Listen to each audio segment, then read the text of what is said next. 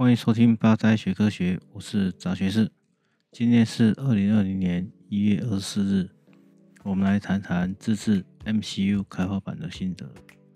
最近在网络上有看到两片影片，是自制 Arduino Uno 的板子，这个启发我来谈谈自制开发板的可能遇到的情形。我的想法是，开发板人人都能做，只是成品的程度不同而已。如果要我做到与网络神人的类似等级，有很大困难。而以我做过的开发板所得的想法，把成品分为三大类来谈。我们来先谈谈第一类最高规格的做法。这一类就是高仿版，例如说 Arduino。全部依照 Arduino 官方网站的布线及零件，或是再加上一些巧思。电路板部分，请 PCB 公司来制作，自行焊接或交由专业人士来焊接。这一类初学者自制的门槛有点高，但不算太难。有些技巧需要练习。首先，电路板的布线。由于 Arduino 的电路图是公开的，可以从网络上下载。下载完之后，可以使用像 Eg、EDA 等软体开始布线拉图，或是使用别人做好的 Gerber File 来送电路板板厂打样。然而，布线拉图需要一些经验，因为考量零件的摆放以及机构等等因素，对于能够坐下来好好拉线的人员，他的操作技巧及耐性，我都万分的佩服。这是我做不到的事情。而刚刚所说不是太难，在于 Arduino 有许多参考资料可供学习。如果只有电路图，那布线将是一大学问。以制作一种电路板来说，基本上是先打样电路板，再经过接上零件测试。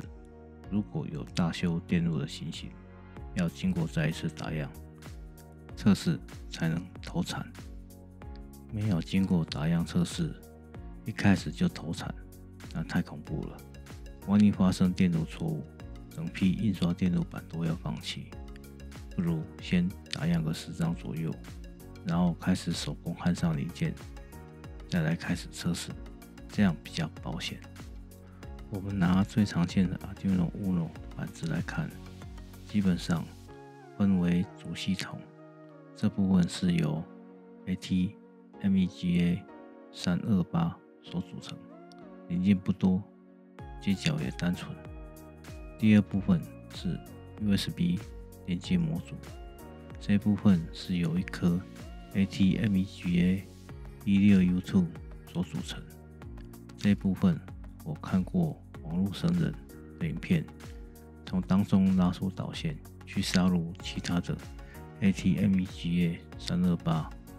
如果你手上有这块板子，或者是你到网络上去看看这块板子，ATmega 十六 U two 是一颗 TQ LP 三十二的封装。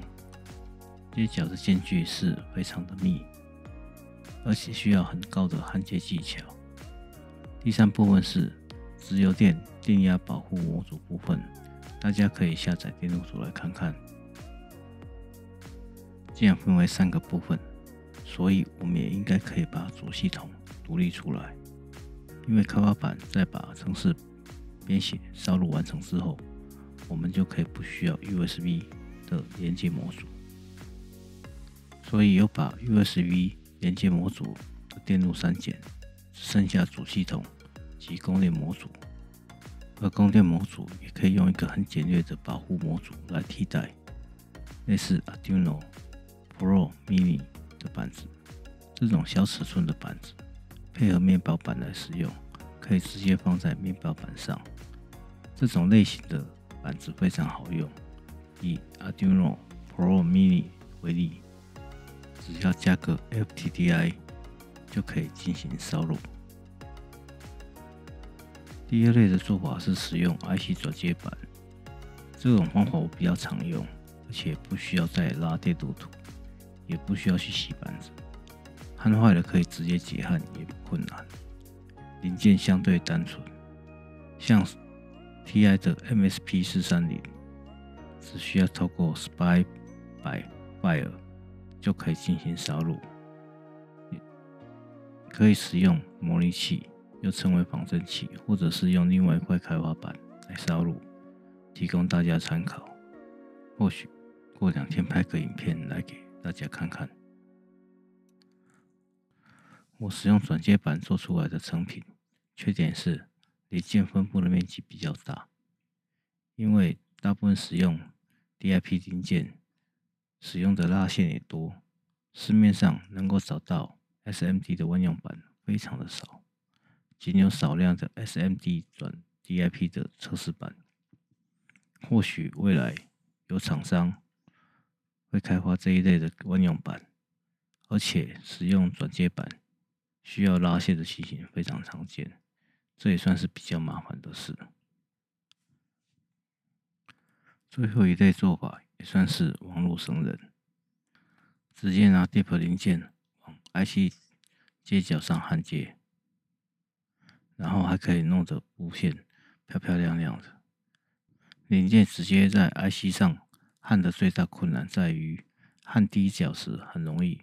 但常最常发生在于焊第二、第三只角时，把第一角的零件解焊，尤其遇到 TQ、LP 的 IC，能够弄好已经不容易了，还能够整理得漂漂亮亮，真的是神人。如果有志于学习 MCU 的听众，也没有学习过相关的背景知识，我还是会建议买一块开发板来试试看。这是最好的方式。在学习的过程中，你若发现这条路不适合你走，至少损失不会太大。我想了一下，我曾经听说有人开始玩开发板之后，才发现自己有编写软体的天分，从学习 MCU 而转成专业的程式编写人员。也有人练出一手焊接的好本事，也有人。从拉电路图拿出兴趣来，而我什么都不专，就变成了杂学士。我是渣学士，Have a nice day，谢谢收听，下次见。